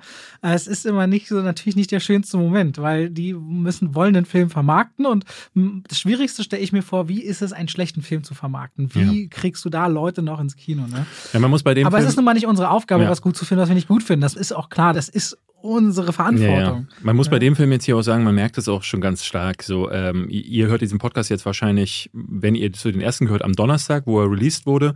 Aber das Embargo war bis Dienstagnacht um 23 Uhr. Sprich, also die Kritiken sind eigentlich bis Mittwoch zurückgehalten worden. Und das ist immer ein gutes Indiz dafür, dass man eigentlich nicht so richtig möchte, dass da viel von der Presse, von den Pressestimmen herauskommt. Das oder die Weltpremiere hat noch nicht stattgefunden, muss man auch dazu ja, aber von Genau, ich wollte nur der Fairness halber sagen, mhm. das heißt es nicht immer. Es kann sein, dass eine ja. Weltpremiere äh, noch nicht stattgefunden hat. In diesem Fall, wir haben es vorher ja schon auch gesagt, war die Spekulation ja auch von uns so ein bisschen, ist das wieder so ein Ding gewesen, wo Konstantin Film drohte, die Rechte zu verlieren und hat dann gesagt, äh, wer hat gerade Lust, wer hat eine Idee? Und dann kam Johannes Roberts, der Mann, der vorher die. Keine acht Affen. Äh, nee, nee. Oder sieben Zwölfjährige. Ich weiß nicht, wer ihn geschrieben hat. Also als okay, Regisseur gut. haben sie sich auf einen eingeschossen, ob es die Zwölfjährigen wieder gemacht haben. Es ist auf jeden Fall jemand dahinter gesessen am Skript, der die Spiele gespielt hat. Das merkt man allein daran, dass sie wirklich alles zuscheißen mit Reminiszenzen, aber auch sich gedacht haben, hey, die letzten Resident Evil Filme, also alle mit Mila Jovovich und zu denen kommen wir gleich, haben sich gedacht, ey, mit den Spielen haben wir nichts zu tun. Dann machen wir jetzt einen Film, der so viel mit den Spielen zu tun hat, dass wir gleich zwei Spiele da reinquetschen. Deswegen wird die Geschichte im Grunde erzählt. Also sie versuchen so eine Amalgamisierung aus Teil 1 und Teil 2 der Spiele zu erschaffen. Und die Story, die dabei rauskommt, die fasst euch jetzt der Robert zusammen. Oh Gott, ich habe noch nicht mal eine Kritik gemacht, dann fühle ich mich immer so schlecht. Ja, das dann lass es sein. Um, nee, nee. Also, ich versuche mal so aus dem Blauen. Eine Frau fährt äh, in einem Truck ähm, zu einem Ort. Das Gute ist, der Film erklärt auch das richtig gut, weil das ist schon mal das ist super, ja. Sag mal so, der, der, ich glaube fast die erste Szene. Ein Truckfahrer sitzt neben dieser Jungfrau und sagt, warum fährst du eigentlich nachts hier alleine so äh, durch die Straßen? Das ist doch gefährlich. Ach ja, du bist ja auf der Suche nach deinem Bruder, hast du ja erzählt. und dieser Film ist immer wieder voll von so einer Scheißigkeit das, von Sachen. Ja. Auf jeden Fall, sie. Schlecht, nee, es ist schlecht, super miese Exposition. Es gibt einen anderen Moment, der ist, glaube ich, später an so einer Polizeistation. Da sagt einer der Charaktere, stellt eine Frage und irgendwie der Polizeipräsident sagt dann, ah, gut, dass du fragst und erklärt das dann und ich dachte so, oh Gott, das ist so schlecht. Auf jeden Fall begibt sich diese Frau Richtung Raccoon City, um ihren Bruder dort aufzusuchen. Chris sie, Redfield, sie ist Claire Redfield. Gut, Claire und Chris halt. Und äh, weil irgendwas komisch ist. Sie hat was gehört von einem, ist komisch und sie will ihn warnen. Und in diesem Ort, Raccoon City, war früher die Umbrella Corp sehr groß. Inzwischen ist dieser ganze Ort aber schon sehr runtergekommen. Und ich merke richtig krass, wie ich versuche zusammenzufassen und diesen Müll nicht Ja. mehr zusammenkriege. Ja, und auf jeden Fall ist da irgendwas, ist unter dieser Stadt, irgendwas ist komisch. Alles hat auch mit der Geschichte von einem Waisenheim früher zu tun. Du merkst schon, diese Umbrella Corp, die machen irgendwas Komisches, die forschen irgendwas Komisches und irgendwas muss schiefgelaufen sein. Und dieser Moment, dass es schief läuft, der liegt unmittelbar bevor. Und es gibt auch wenige Eingeweihte, warum auch immer und wie die dieses Wissen ausnutzen werden, das könnt ihr dann selbst im Kino erleben. Aber dieser Ort ist dem Untergang geweiht, um diese Geheimnisse auch zu beerdigen. Und das ist so ein bisschen meine Version von, worum geht es eigentlich in diesem Film. Und diese beiden Geschwister, die irgendwie die Wahrheit ans Licht bringen wollen, aber vor allem überleben müssen. Und der eine glaubt aber die ganze Geschichte nicht, während die andere aber fest davon überzeugt, dass das alles anders ist. Ja, so irgendwie. Schön. Und mal, da hat man mal live mitbekommen, wie das ist, wenn du den Text nicht äh, schon vorher schreibst. Aber Ne, auch- ganz ehrlich, wenn ich mich hinsetze und Kritiken schreibe, dann, dann setze ich mich wirklich hin, überlege nochmal so, wie ist meine Struktur, wie habe ich es wahrgenommen, wie würde ich jemandem Fremden erzählen wollen, was erwartet dich, ohne zu viel zu spoilern. Und dann habe ich so einen Leitfaden für mich entwickelt. Aber auch also aus dem Stehgreif, ja, ja. wenn ein Film eine sehr langweilige Geschichte hat und mich auch im Nachhinein nicht mehr interessiert, dann ist mir echt anstrengend. Und das ist doch eigentlich aber genau das, was das äh, Schöne darin ist, das jetzt auch mal spontan zu machen, weil es sehr schön unterstreicht, was für eine wirre Scheiße das ist. Also weil sie sich äh, ja nicht nur gedacht haben, wir, wir murksen den Film voll mit Menschen, auch aus den Spielen. Also es ist Chris Redfield, äh, Claire Redfield, Jill Valentine, Albert Wesker und Leon S. Kennedy kommt auch noch drin vor, der eigentlich im ersten Teil des Spiels gar nicht vorkommt, sondern erst im zweiten Teil, wo das Ganze dann in Raccoon City selber spielt. Der erste Teil spielt ja in der Spencer Villa, beziehungsweise, ich weiß gar nicht, heißt es Spencer Villa? Ich glaube ja. Der zweite Teil dann in der Polizeistation und in Raccoon City. Und das beides wird Worauf vermischt. hast du das gespielt eigentlich? Kann das immer noch, waren das Playstation-Titel oder gab es das übergreifend auf mehreren Das war Plattformen damals? PlayStation 1. Ich glaube, für den PC gab es die Dinger dann auch zum Teil. Hier mischen sie dann, also sie fangen dann irgendwann an, sogar noch mehr mit reinzumischen. Also äh, dieses ganze Waisenhaus-Thematik vermischt sich dann mit den, also es wird dann, da wirst du wahrscheinlich gar nichts verstanden haben, die Ashford-Twins werden erwähnt. Zwei Zwillinge, zwei blonde Zwillinge, Mhm. sieht man ganz kurz in so einem kurzen, sie macht so einen Film. Aber die habe ich schon mal in den anderen sechs Filmen irgendwo gesehen, oder? Ja, auch nein. Nein. Also auch nein. Es gibt eine Ashford, äh, kommen wir nachher zu, ähm, die aber mit den Ashford Twins aus den Spielen nichts zu tun haben. In den Spielen kommt das eigentlich in Resident Evil Code Veronica vor. Der, glaube ich, Kannst du dir das merken? Äh, jetzt in dem Fall habe ich es vorhin tatsächlich nachgeguckt. Okay, gut. Ne? Also äh, ich habe auch, während ich es gesehen habe, dachte ich, ah, die Ashford Twins, die waren in irgendeinem der späteren Spiele, aber ich weiß, wusste auch nicht mehr in welchem. Und hier ist es dann so, dass äh, sie kommt dann irgendwann in eine Bunkereinlage, Claire Redfield, und dann steht da, wie das immer in solchen Filmen ist, steht da so ein Projektor rum und sie sagt, ah, da klicke ich jetzt mal drauf. Und dann geht dieser Projektor, der funktioniert auch. der funktioniert der dann- liegt an der richtigen Stelle. Genau, an, so. liegt dann genau an der richtigen Stelle. Dann sieht man kurz diese Ashford Twins und du denkst, aha, und was haben die jetzt mit der Handlung zu tun? Stellt sich raus, nichts. Ja, das wird gar nicht mehr drauf eingegangen. Es ist nur wieder ein weiteres Easter Egg mehr, das sie eingebaut haben, damit die Fans sagen, ah, guck mal, die haben sich schön an der Videospielvorlage orientiert. Ich muss aber sagen, wenn da so ein Murks bei rauskommt, dann macht es lieber wie Paul W.S. Anderson, der seine eigene Geschichte versucht hat zu erzählen. Die war auch nicht kohärent, aber der erste Teil hatte noch ein bisschen Spaß, hatte ich das Gefühl. Ich mag den auch nicht besonders gerne, aber das hier war einfach nur wirr, weil es genauso funktioniert, wie du sagst. Plötzlich teilen sich diese Lager. Die eine Hälfte bleibt in der Polizeistation bei Leon S. Kennedy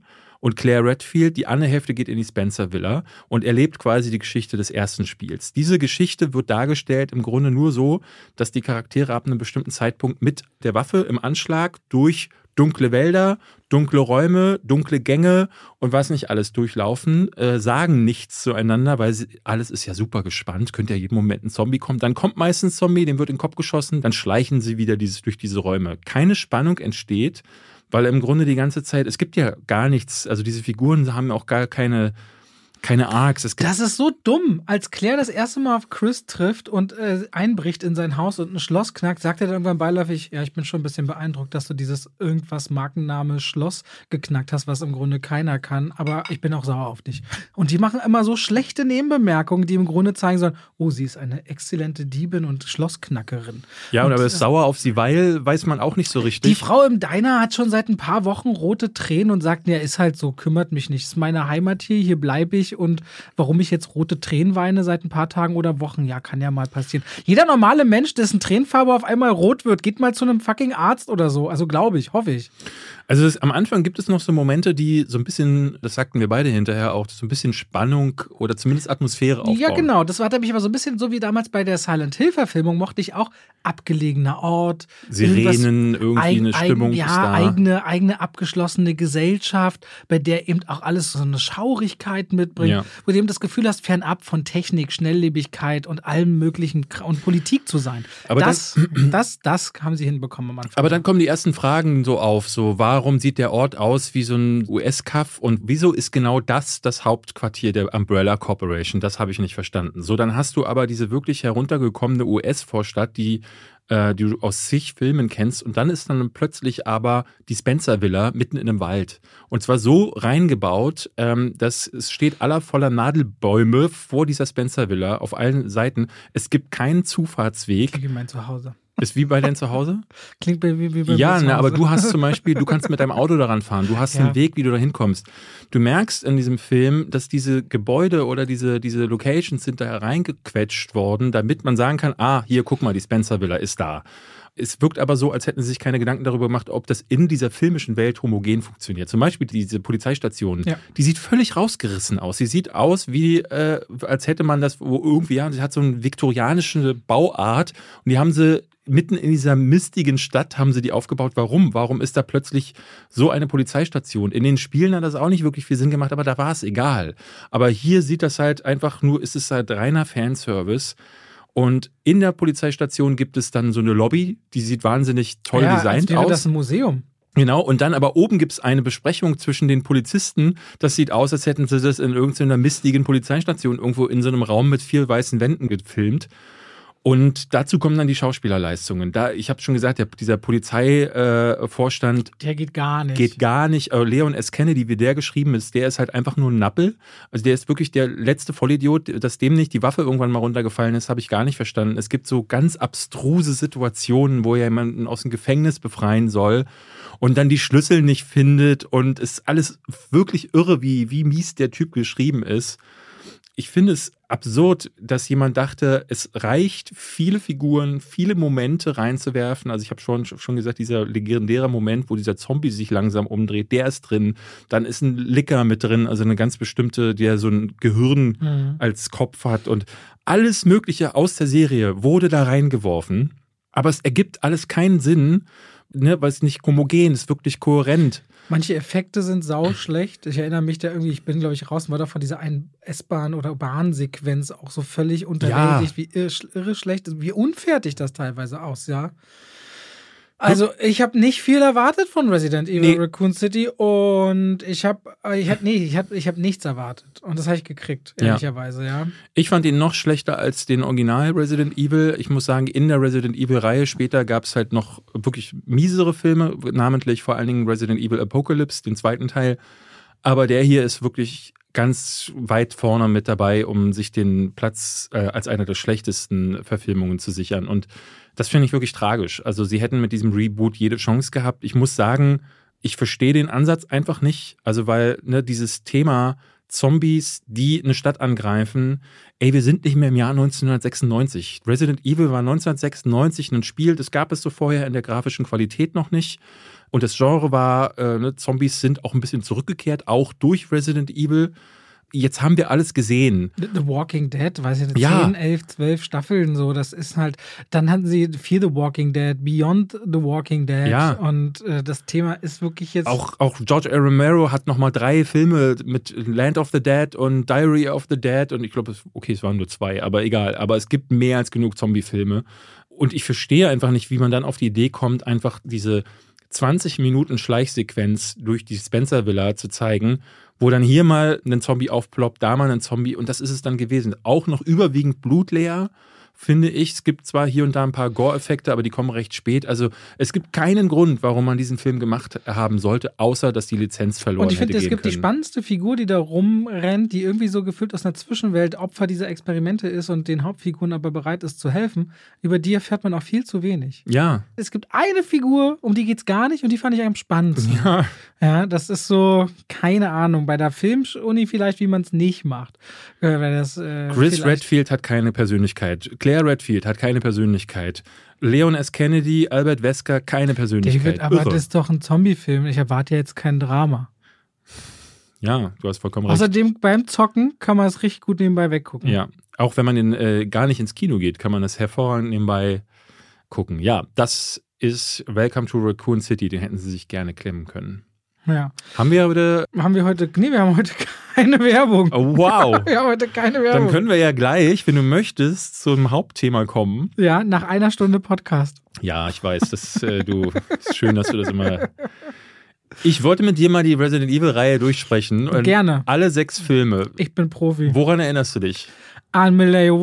Aha. Ich erinnere mich Kannst immer, du, dass kriegst du irgendwas zusammen? Sag mir mal so, so, so drei, vier Warum Storybeats. musst du mich denn jetzt hier so auflaufen lassen? Also sie hat irgendwann... Ist ja kein Auflaufen, Ja, nee, ja alles gut, alles gut. Es geht immer darum, dass sie irgendwen jagt von der Umbrella Corps. Sie ist immer für Gerechtigkeit unterwegs. Sie hat irgendwie von dem Virus, entweder schon von Anfang an oder später, Rechts. früher oder später irgendwann hat sie diesen Virus in sich, aber Jo, jo, jo, sie wird anscheinend. Sie wird aber Ritterin dadurch, sie wird dadurch aber irgendwie kein Zombie oder so, sondern hat irgendwie super Heilungskräfte oder ist sowas wie Patient Null. Auf jeden Fall, was mit ihrer DNA passiert, lässt sich wahrscheinlich super interessant extrahieren. Dann trifft sie immer wieder auf diesen blonden, super kräftigen, das ist doch Vespa. Wesker oder ist doch Wesker? Wesker, Wesker. Auf der irgendwie alles sich gefühlt super schnell von A nach B beamen kann. Oder vielleicht war es auch in den Spielen, wo es schwer war, den zu töten. Ich weiß es nicht. Dann springt sie mal so durch so Laser. durch einen Tunnel voller Laser, die sie töten könnten, wo sie aber super äh, flexibel durchkommt. Zweimal sogar. Und hat immer zwei Waffen, die sie zieht und jederzeit perfekt nachladen kann in Slow-Mo. Das ist meine Erinnerung an Resident Evil. Ja, man muss ja sagen. War da irgendwas richtig? Ja, da war viel richtig, aber okay. und äh, ich glaube, wenn du mich jetzt, also hätte ich jetzt heute Morgen mich nicht nochmal extra dazu belesen, wäre das bei mir genauso abgelaufen. Ach, jetzt Ich habe schmeichelt du mir ein ich hab bisschen. die alle gesehen und ich erinnere mich an nichts. Und weißt du, das, der Grund dafür ist in erster Linie, Alice. dass, Alice heißt sie. Genau, dass ich noch sich alle widersprechen, dass die zum Teil, also es gibt zum Beispiel, der fünfte Teil, Retribution, endet mit einem Ende, das im sechsten überhaupt nicht mehr aufgegriffen wird. Da sind sie dann auf der Spitze des White Houses. Zombies greifen an und sie machen sich für diese letzte Schlacht, machen sie sich bereit und das passiert in, in The Final Chapter, ist das plötzlich weg, all diese Charaktere sind alle nicht mehr da, sie ist ganz woanders, nichts davon wird aufgegriffen und das gibt es in dieser Reihe immer und immer wieder, dass einfach Figuren tauchen dann nochmal auf und ich dachte, ich gehe mit euch mal durch, auch so ein bisschen durch die Historie. Denn äh, 2002, hatte ich vorhin schon gesagt, kam der erste Teil raus. Paul W. S. Anderson, der den damals gemacht hat, der hat dann gesagt, so nee, ähm, möchte ich mit den Spielen nicht verknüpfen, weil ne, dann wird das zu sehr... Dann müsste ich mich ja mit den Spielen beschäftigen. Naja, und dann müsste er sich auch dran messen lassen. Und da hatte er dann wahrscheinlich keinen Bock. Ich habe das nicht verstanden, wie er darauf kam, dass das nicht automatisch passiert, wenn das Ding Resident Evil heißt. Auch wenn die Story anders ist, wirst du halt daran Was gemessen. passiert, wenn du die Fanbase abgreifen willst von der Marke und das war es dann aber ansonsten auch mit Ja. dem, was man machen möchte? Da ist es ja dann so, es gibt den Hive, das ist die Basis unter dieser Villa, die, also in dieser Villa findet das irgendwie statt und dieses Umbrella-Labor heißt The Hive. Und Alice war ein Security Officer da drin. Die hat am Mhm. Anfang, wacht sie auf, weiß nicht mehr, weiß nicht mehr, wie sie da hingekommen ist, denn sie hat ihr Gedächtnis verloren. In diesem Hive ist nämlich die Red Queen aktiv. Stimmt, ich kenne diese Schlagworte alle. Genau, eine KI, die ähm, auch alle Mitarbeiter umgebracht hat darin, weil der T-Virus ausgebrochen ist. Also dieser Virus, der die Zombies quasi zu Zombies macht. Und deswegen hat die alle getötet und versucht jetzt die letzten Leute darin auch zu töten. Unter anderem Alice, die aber durch das Nervengas irgendwie ihr Gedächtnis verloren hat. Und am Ende entkommt sie dann und fällt irgendwie, bricht zusammen, nachdem sie irgendwie sieht, dass äh, ganz Raccoon City übernommen wurde von diesem T-Virus. Dann beginnt zwei Jahre später, hatten sie 2004, haben sie äh, Apocalypse rausgebracht, der zweite Teil, den ich Das ist krass. Also geschrieben sind die alle von Paul W.S. Anderson. Also man kann auch nicht mal argumentieren, es gab jedes Mal einen neuen Drehbuchautor, deswegen haben die sich auch zum Teil so widersprochen. Nee, das hat alles der zu verantworten, war aber von einem anderen Regisseur gemacht. Und das war dann einfach nur noch schlimm. Spielte dann in Raccoon City. Sie erwacht aus ihrem Koma und rettet dann Jill Valentine. Die ist dann da plötzlich irgendwie äh, rumgeödelt. Und dann gab es das Militär, das Militär hatte so die eigenen Zombies, die hatten dann Nemesis, der eigentlich im dritten Teil äh, der Spiele, es gibt Resident Evil Nemesis. Und das ist so ein riesiger Tyrant, so ein Supermonster. Der war hier unter der Kontrolle des Militärs. Warum? Who knows? Dann war plötzlich da ein Doktor, Dr. Ashford. Deswegen hast du den Namen schon mal gehört. Der bittet Alice, seine Tochter, zu retten. Und ne, du denkst ja so, ja, das sind diese, eines der beiden Ashford-Zwillinge. Nee, der Doktor und das Kind sind ganz andere Ashfords, die heißen nur so, weil Paul W.S. Anderson dachte so, hä, die Leute sollen ja denken, ich habe die Spiele gespielt. Aber ich möchte ja mit den Spielen nicht so viel zu tun haben. Warum dann Jill Valentine darum Ashford ist ja auch so ein Name wie Smith. Ne, ja, der, kennt man. Der immer ja. auftaucht. Und äh, warum die dann darum hops, das, das weiß man nicht so richtig, aber das ist, glaube ich, auch egal. Und dann am Ende wird dann Alice wieder Ne, sie besiegt dann das Militär und auch Nemesis und dann wird sie wieder entführt von Umbrella und dann bekommt sie Superkräfte. Und am Ende sieht man dann, fährt die Kamera ganz nah an ihr Auge ran und da sieht man dann das Umbrella-Logo in ihrem Auge und es erscheint die Schrift Programm Alice Activated. Und damit endet der zweite Teil und du denkst so, oh krass. Äh, also ich dachte im Kino nur Hilfe, ich will weg, aber ähm, eigentlich hätte man denken können, wo das wohl hinführt. Und im dritten Teil merkt man, ja, nirgends. In die Wüste. Es geht nämlich ins Nichts. Der dritte Teil, äh, Resident Evil Extinction, zeigt dann plötzlich, die Welt ist eine riesige Wüste. Alles ist zerstört. Wie das passiert ist, who knows? Man weiß es einfach gar nicht. Auch dieses Programm Alice Activated wird überhaupt nicht mehr aufgegriffen. Sie hat zwar noch ihre Superkräfte und kann in Extinction auch noch alle möglichen, so Fledermäuse tut sie irgendwann mit ihren telekinetischen Kräften, macht sie die so weg und so. Aber es ist auch schon, dieser Film folgt aber eigentlich Claire Redfield, die mit ihr, die mit so einer Gruppe von Überlebenden will, die zu so einem ganz besonderen Ort, ich glaube Arcadia oder Arcania oder so heißt der. Das ist, soll nämlich der letzte sichere Ort sein. Der ist in der Antarktis. Und da wollen die hin und dann treffen die mit Alice zusammen. Und dann passiert eigentlich die Hälfte des Films nichts, muss man auch dazu sagen. Das ist der Film eigentlich mit der wenigsten Geschichte. Und irgendwann stellt sich heraus, ähm, dass Umbrella ganz viele Klone von Alice angefertigt hat. Und der Film endet. Und dann kam wieder ein paar Jahre später, 2010, drei Jahre später, kam dann Resident Evil Afterlife. Der Film, den ich gerne den Zeitlupenfilm nenne, den haben sie damals gedreht mit der Kamera von James Camerons äh, Avatar. Da wurde extra so eine Fusion-Kamera, haben die entwickelt.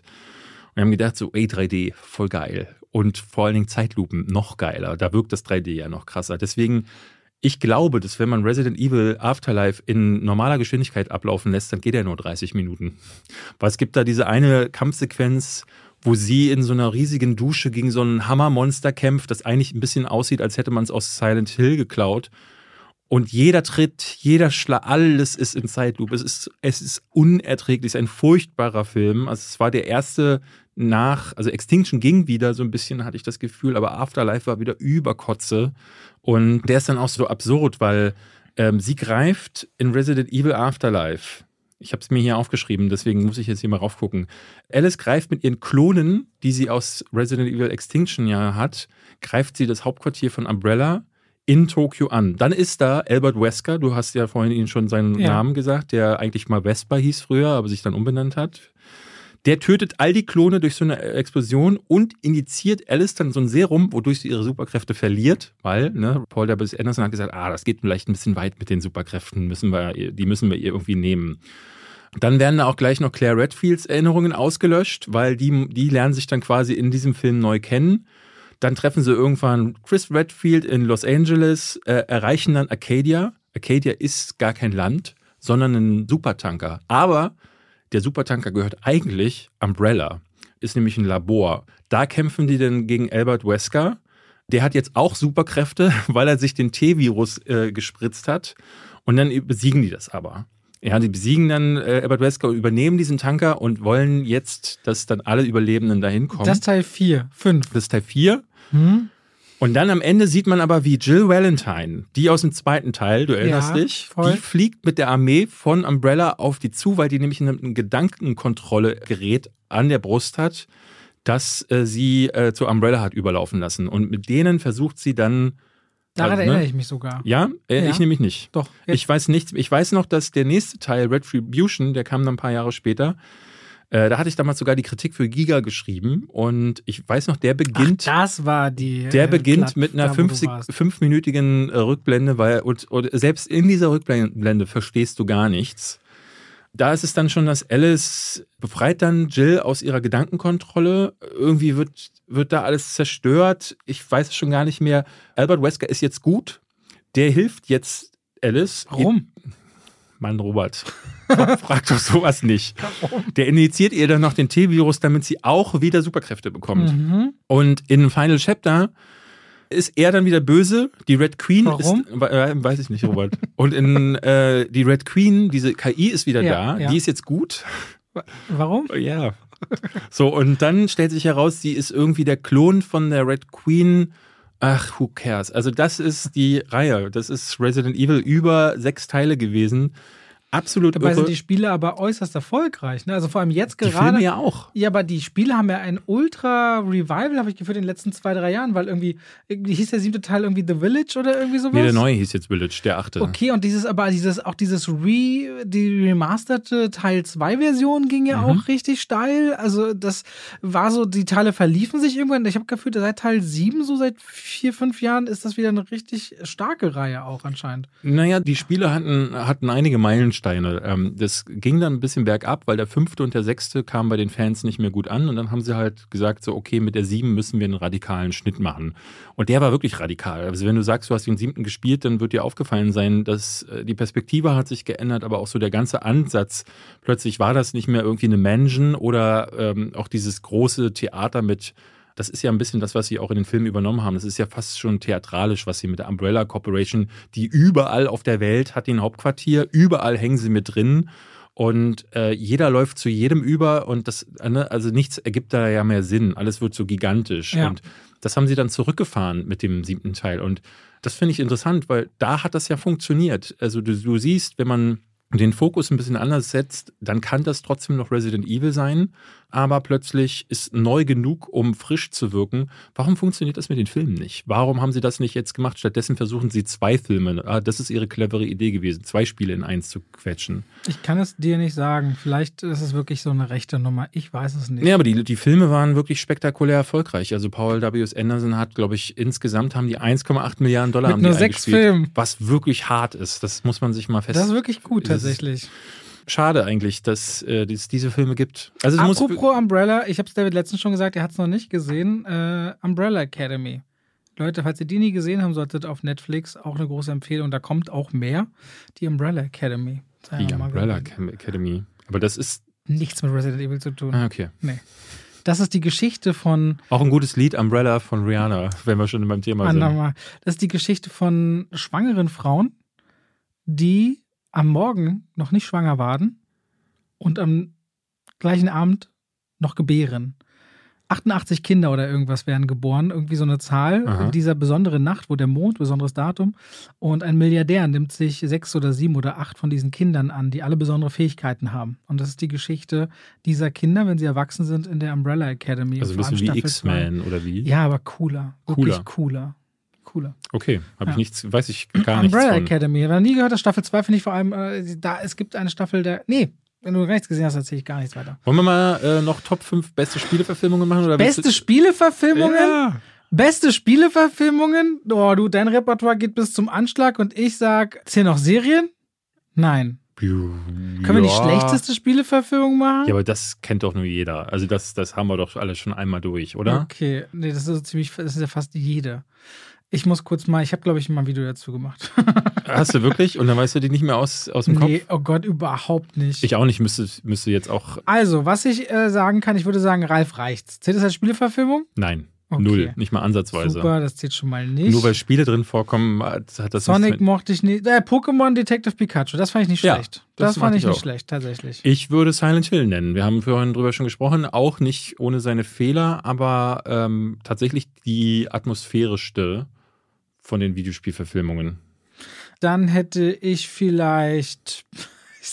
Ich mag Tomb Raider, Mortal Kombat, ist alles Rampage, ist alles Ja, wo, Schwachsinn. wobei Mortal. Kombat, der erste Mortal Kombat von Paul W.S. Die ist so Anderson, ein bisschen der trashige. der ist super trashig, den, den kann man gucken, wie ich finde. Genauso, wenn man, wenn man halt wirklich, also es ist kein guter Film, aber wenn man sagt, der erste Street Fighter mit Jean-Claude Van Damme, der hat halt auch Unterhaltungswert auf einem Level, der, ich finde, das geht dann über schlecht hinaus, muss ich sagen. Aber mochtest du nicht den Warcraft-Film?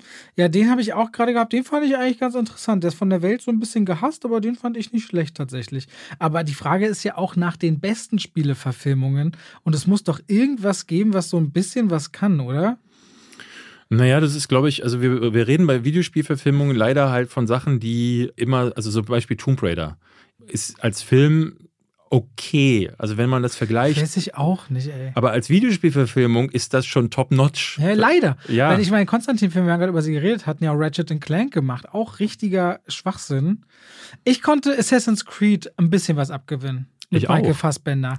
Ja, Ich aber auch. weißt du, es ist sehr ungewohnt für ein Top-Ranking, seine Messlatte so Ja. weit unten anzusetzen. Okay, Assassin's Creed nehme ich. Ey, und da, also so ein bisschen hört es da auf. Also ich würde wahrscheinlich wirklich auch, ich, ich erinnere mich, dass Prince of Persia okay war. Aber da hört das dann, also wirklich, ich kann nicht viel mehr nennen. Also es gibt, es gibt, also bei den Serien wüssten, könnten wir wirklich Castlevania sagen, wenn wir über Ja, dann würde man ja das und da würde man jetzt anscheinend äh, auch Arcane nehmen und man würde, was hast du noch gesagt, diese Dota-Serie wahrscheinlich die. Dota-Serie war gar nicht schlecht. Ähm, ich erinnere mich an, Nee. nee, ne? Wir kommen nicht mal auf fünf. Das ist wirklich krass. Nee, es sind doch keine guten Filme. Und das ist halt die Frage. wäre wär so, als müssten wir, als würden wir die, weiß ich nicht, es fühlt sich an wie das Best, die besten Burger bei McDonalds. So fühlt sich dieses Ranking an. Das ist, wenn du einfach schon auf so einer geringen Qualität einsteigst. Ja. Ja.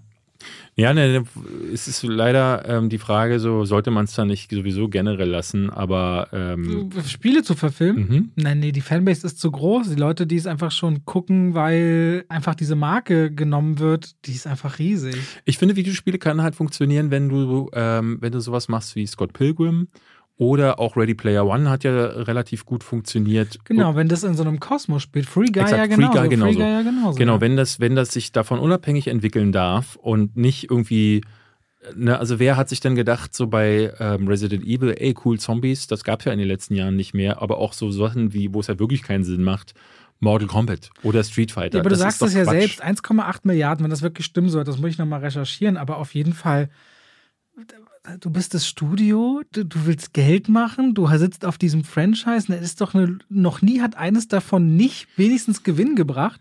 Na, na logisch machst du das. Aber ich denke mir immer wieder, wenn du das so in so einem Korsett stattfindest, Resident Vielleicht will Evil. einfach kein guter Regisseur und Drehbuchautor einen Resident Evil Film machen. Es gibt doch aber zum Beispiel eine meiner äh, Spieleverfilmungen, um das nochmal zum Abschluss zu bringen. Ich warte seit Jahren darauf, dass mal jemand sagt, ey, ich mache zu Diablo was. Weil Diablo gibt es zum Beispiel wie zu vielen anderen Sachen von, also die großen äh, erfolgreichen Franchises, Halo und wie sie alle heißen, Gears of War, haben ja alle Bücher hervorgebracht.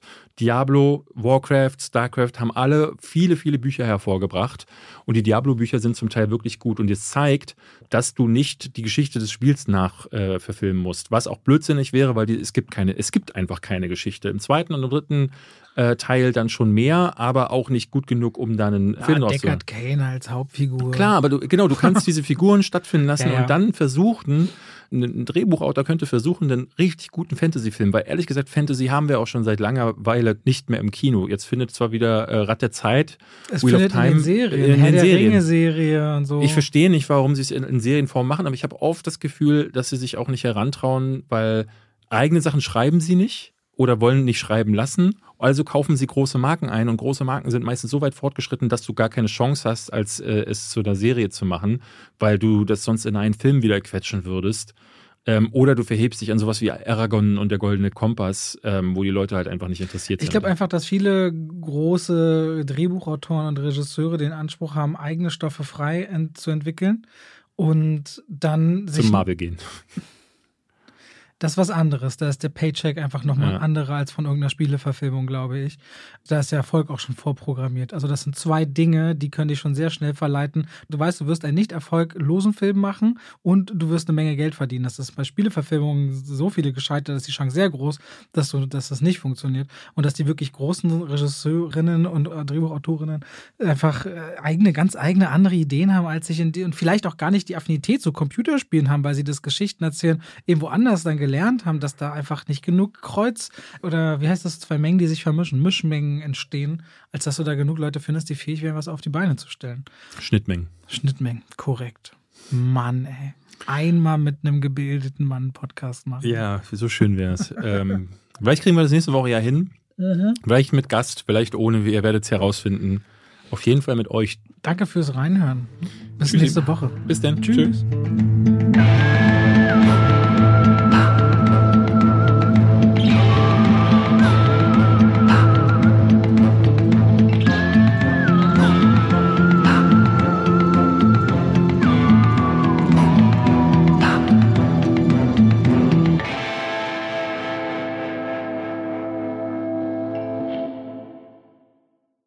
Und damit schalten wir raus aus dem Podcast und rein in die Werbung. David, Ich trinke noch. David, ja. David. Ja. Wir haben ja. gerade über was gesprochen. Du hast gesagt, oh, du tust dich so schwer damit, ne? Du tust dich so schwer damit, zum Beispiel geballte Informationen einfach so hintereinander zu sagen. Mhm. Das fällt dir irgendwie schwer. Weißt du, Ja. was überhaupt nicht schwer ist? Was denn? Einen Überblick über all seine Versicherungen zu haben. Schöne Überleitung. Aber wie, wie bekomme ich diesen Überblick? Das ist super einfach. Kennst du die Clark-App? Kenne ich ja. Ja, Clark, C-L-A-R-K. Mhm. Haben wir schon im Podcast schon manchmal drüber gesprochen. Ja. Das ist eigentlich super einfach. Du kannst da innerhalb von wenigen Minuten einen Überblick über all deine wichtigen Versicherungen haben. Und das Schöne ist daran, auch wenn du mal was ändern musst oder was geändert werden soll, das kann alles Clark für dich machen. Denn die haben Versicherungsexperten, die durch tausende Tarife durchscannen können, welche Versicherung für deinen Lebensstil genau die richtige ist. Also David ist ja so einer, der, wenn ein Fahrrad, wenn er mal fährt, vielleicht auch mal umfällt, da braucht man eine andere Versicherung als jemand, der nur viel zu Hause auf der Couch sitzt beispielsweise. Und Clark kann das alles für dich möglich machen. Da kannst du deine Versicherung auch hochladen, da können die geprüft und gecheckt werden. Ist es genau für dich das Passende? Wichtig ist immer zu wissen, dass man dann sein Versicherungsmandat auch überträgt auf Clark. Das ist in der Versicherungswelt so gang und gäbe, nichts, was die jetzt erfunden haben. Das heißt, dein bisheriger Versicherungsvertreter, wenn es jetzt eine Unfall- oder eine Haftpflicht oder eine Krankenkassenversicherung, also eine Gesundheitsversicherung ist, dann ist natürlich klar, das Mandat wird übertragen auf Clark, aber kann man auch jederzeit wieder kündigen und ist natürlich kostenlos. Und wenn ihr jetzt Clark ausprobiert, ihr findet natürlich alle wichtigen Infos und Links in den Shownotes, dann kriegt ihr sogar einen Shopping-Gutschein im Wert von 30 Euro, wenn ihr zwei von euren bestehenden Versicherungen hinzufügt. Pechschwafel 54, also Pechschwafel 54 als Ziffern. Das hintereinander und dann ist dieser Gutschein euer, insofern ihr natürlich zwei Versicherungen eintragt. Und das könnt ihr natürlich dann verwenden oder diesen Gutschein für Apple, für Ikea, für Amazon, whatever ihr gerne wollt und braucht. Und Clark ist da ein ganz einfacher Begleiter, um bestens abgesichert zu sein. David, hast du Lust mal drüber zu schauen? Weil dein Lebensstil, der könnte ja bestimmte Versicherungen nach sich ziehen. Ich glaube, ich mache das mal, Robert. Danke für den Tipp. Bei welcher App? Bei Clark. Ganz einfach. Vielen Dank und damit schalten wir raus aus der Werbung zurück in den Podcast.